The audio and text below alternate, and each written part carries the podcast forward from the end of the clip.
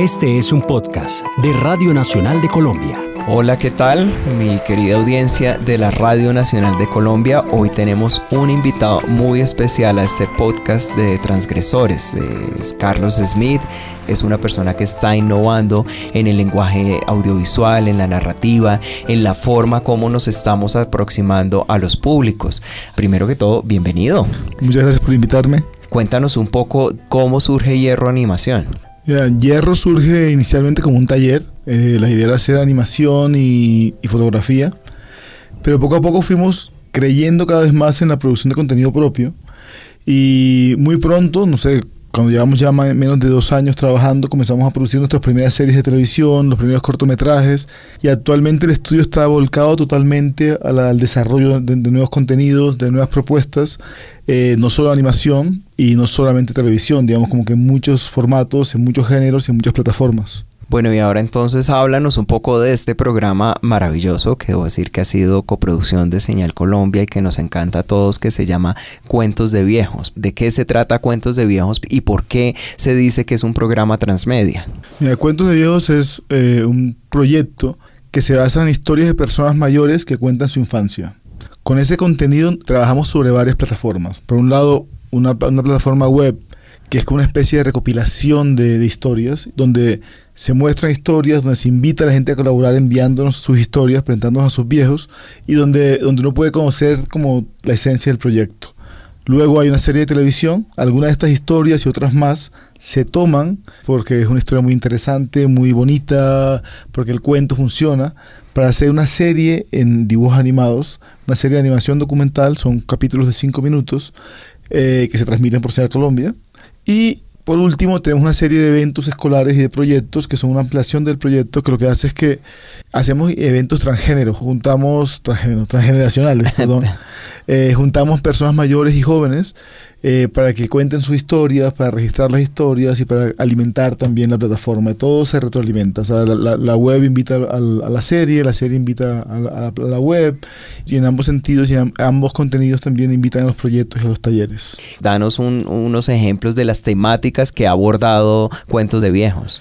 Ya, nos comentaba una, un personaje de, de uno de los capítulos que ya le encantaba ver cómo lo que ella veía en los libros de texto eran cosas que le contaba a su abuelo. Claro no sé, tenemos muchas historias sobre el Bogotazo, sobre la, sobre la guerra civil en Colombia, sobre la, la violencia, muchas historias sobre, sobre la posguerra española. Uno, de los socios del proyecto es un estudio catalán, Pierre Matei.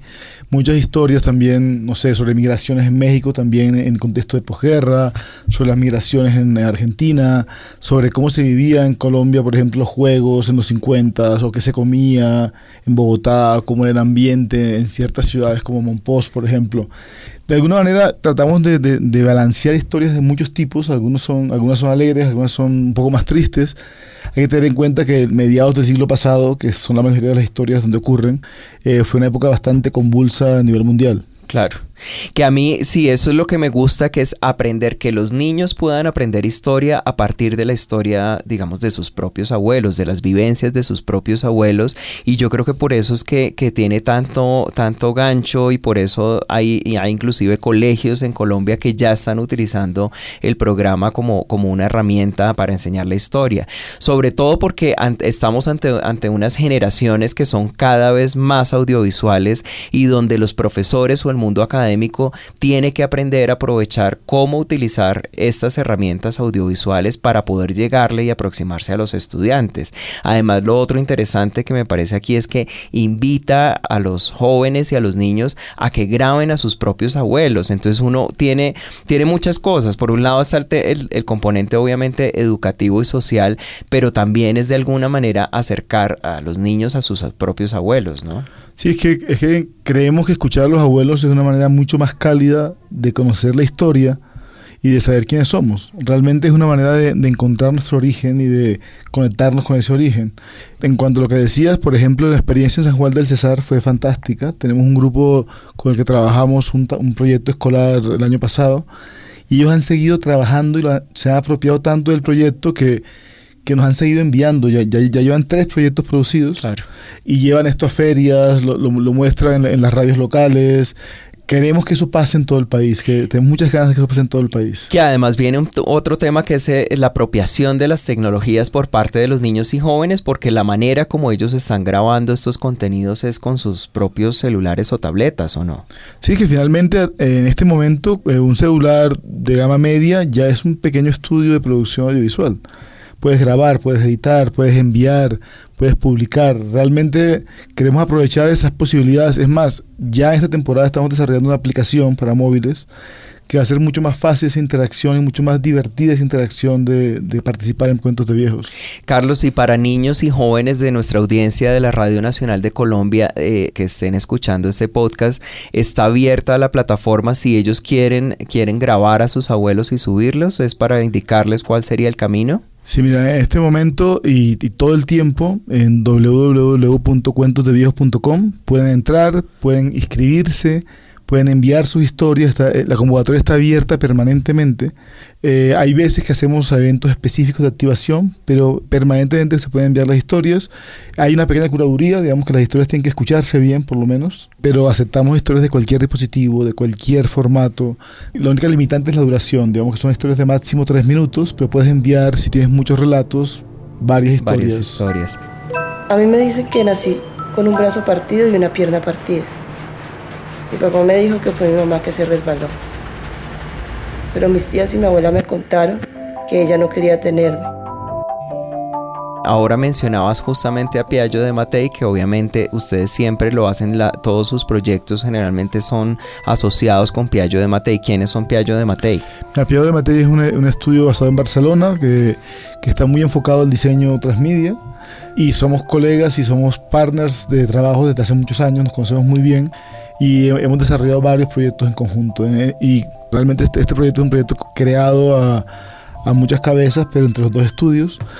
Y queremos seguir produciendo cosas con ellos y, tenemos claro que, que, vamos a seguir hacia adelante haciendo muchas más cosas. ¿Qué otros proyectos que yo sé que tienen muchísimos vienen ahora en camino? En este momento, justamente con de Matei, estamos desarrollando algo que se llama Monstruos Afechantes, que es un proyecto transmedial centrado en la idea de que cuando un niño es capaz de dibujar lo que, lo que le da miedo, ya no le da más miedo.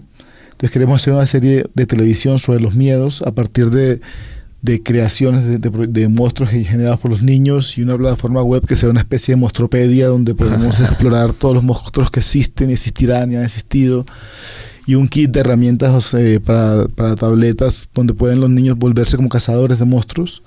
Estamos produciendo y buscando, buscando coproducción también para un proyecto nuevo que se llama Las Niñas de la Guerra, que es un proyecto Así es. Las Niñas de la Guerra, que además ustedes ya ganaron un, premio con CREA Digital con el Ministerio TIC y, y, el Ministerio de Cultura de Colombia. Cuéntanos un poco de Las Niñas de la Guerra, que es un proyecto fabuloso, digamos que es muy duro, pero muy necesario para este país. Mira, Las Niñas de la Guerra toma historias de chicas que fueron combatientes menores de edad y que ahora están volviendo a la vida civil.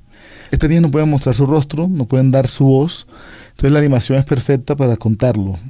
Contarlas manteniendo, una, manteniendo un rostro, manteniendo un personaje.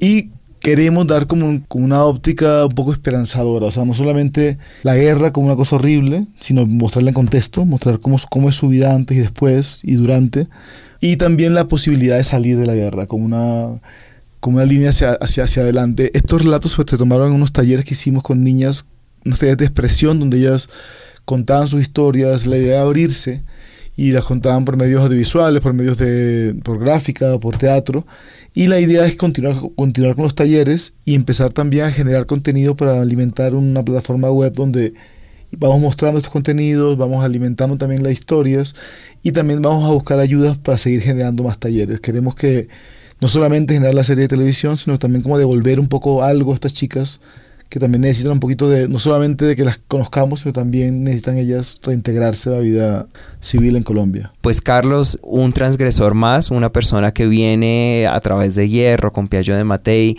lo que decía anteriormente, innovando en los formatos, trayendo contenidos de muy alta calidad, pero muy pertinentes para nuestra pantalla.